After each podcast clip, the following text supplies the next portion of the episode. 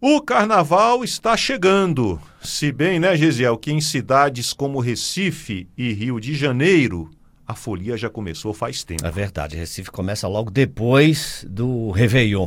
É um baile aqui, um desfile ali, um bloco acolá. Por isso, haja energia. O folião precisa dar condições para o corpo aguentar esse tranco. E isso inclui cuidados com a alimentação e a hidratação.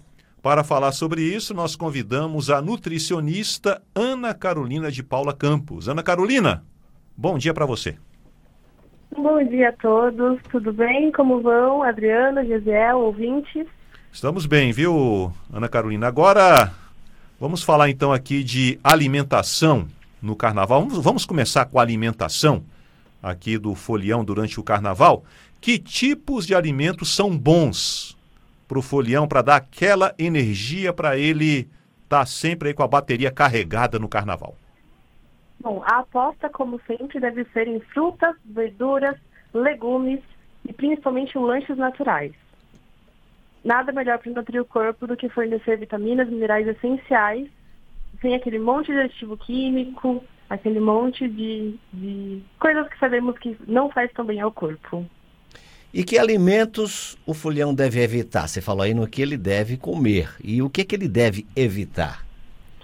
Pensando em evitar, o ideal é que a gente evite ultraprocessados, como por exemplo salgadinhos é, de pacote ou desses vendidos de forma mais caseira, embutidos como presuntos, salames, mortadelas e outros mais encontrados em sachês ou encontrados em embalagens principalmente também alimentos ricos em açúcares ou carboidratos refinados, como doces, bebidas muito açucaradas, refrigerantes de forma geral. É, e além, é claro, das bebidas alcoólicas. É, a gente daqui a pouquinho vai falar sobre a questão aí das bebidas, da hidratação. Agora eu queria perguntar para você, Ana Carolina, em relação, por exemplo, o folhão que está emendando aí um bloco atrás do outro, é bom ele levar aí talvez uma barrinha de cereal, talvez ali uma, uma fonte de energia extra, porque pode ser que ele tenha ali talvez uma hipoglicemia, possa ter ali uma fraqueza. É bom ter essa barrinha de cereal salvadora, não é? Sim, com certeza. Barrinhas de cereais, snacks mais saudáveis, olhando sempre no rótulo ou fazendo em casa que não tem aqueles excessos de aditivos, como eu disse anteriormente.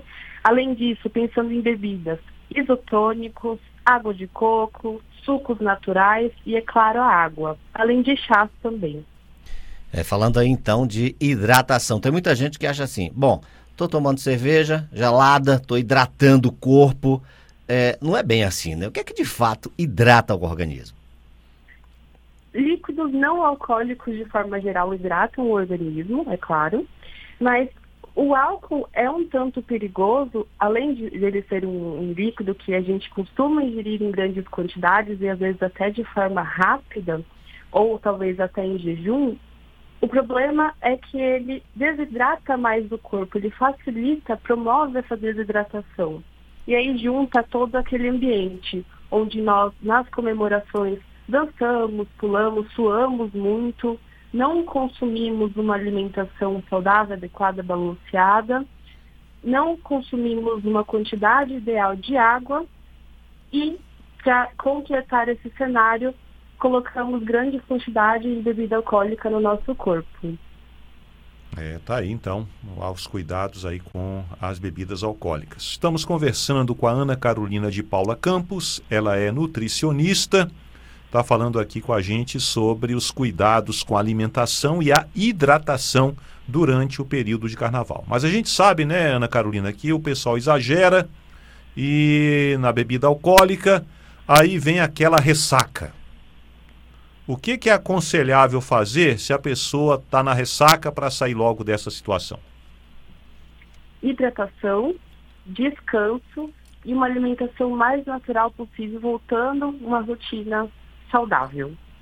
Podemos, por exemplo, pensar em isotônicos, podemos pensar até em soro caseiro, se for o caso, sendo comprado, é, caseiro, digo, feito em casa, ou então comprado uma versão em alguma farmácia de confiança. O que não é recomendado é aquelas bebidas que são vendidas exclusivamente em farmácias, que eu não vou dizer o nome, é claro, mas que tem uma, um marketing voltado a pós-ressaca, por exemplo. Porque lembrando que esses tipos de produtos são medicamentos e, é claro, devem ser consumidos com orientação médica, com alguma recomendação específica e não simplesmente para aliviar alguns sintomas de ressaca.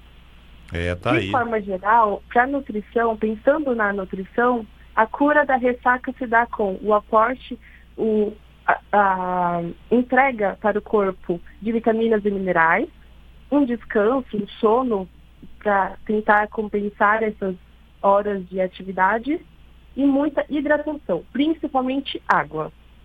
Eu sei que é papo de nutri, mas é, é, o básico, o básico funciona e é disso que o nosso corpo precisa. Não tem outro caminho, né, Ana Carolina? A pessoa tem Não que realmente tem. ir para água, né? Não, nada de, ah, vou tomar uma cerveja para me hidratar, nada disso. Nada disso. Inclusive, as cervejas ou outras bebidas sem álcool, porque lembrando que ela é sem álcool, mas é um sem álcool arredondado, é um 0,2, 0,3 de álcool. Pensando na recuperação pós-ressaca, por exemplo, não é as melhores opções. Não são as melhores opções. E no simples, né? Vamos na água, né? Que é o que a gente precisa mesmo. Exatamente. Pode, por exemplo, consumir sucos caseiros, ou então talvez até pensando que está fazendo calor, eu estou em São Paulo, né? E aqui está fazendo em torno de 30 graus podemos pensar em picolés caseiros, ou geladinho, sacolé, dindim, dependendo de onde, é, onde a pessoa está, muda o nome. Sobremesas feitas à base de frutas, principalmente, e até já juntando tudo isso, dando o aporte das vitaminas e dos minerais, mas também o dos bons carboidratos. Pessoal que está no Nordeste tem a opção da água de coco, funciona, né? Funciona perfeitamente. Aí, a ponto. Olha aí. Ana Carolina, muito obrigado pela sua participação aqui no nosso programa, pelas dicas. A gente espera aí que os foliões tenham anotado essas dicas, mas lembrando que daqui a pouco essa entrevista vai estar no nosso site senado.leg.br barra rádio. Ana Carolina, que é nutricionista, Ana Carolina de Paula Campos, muito obrigado, até uma próxima oportunidade. Eu que agradeço o convite. Muito obrigada a todos.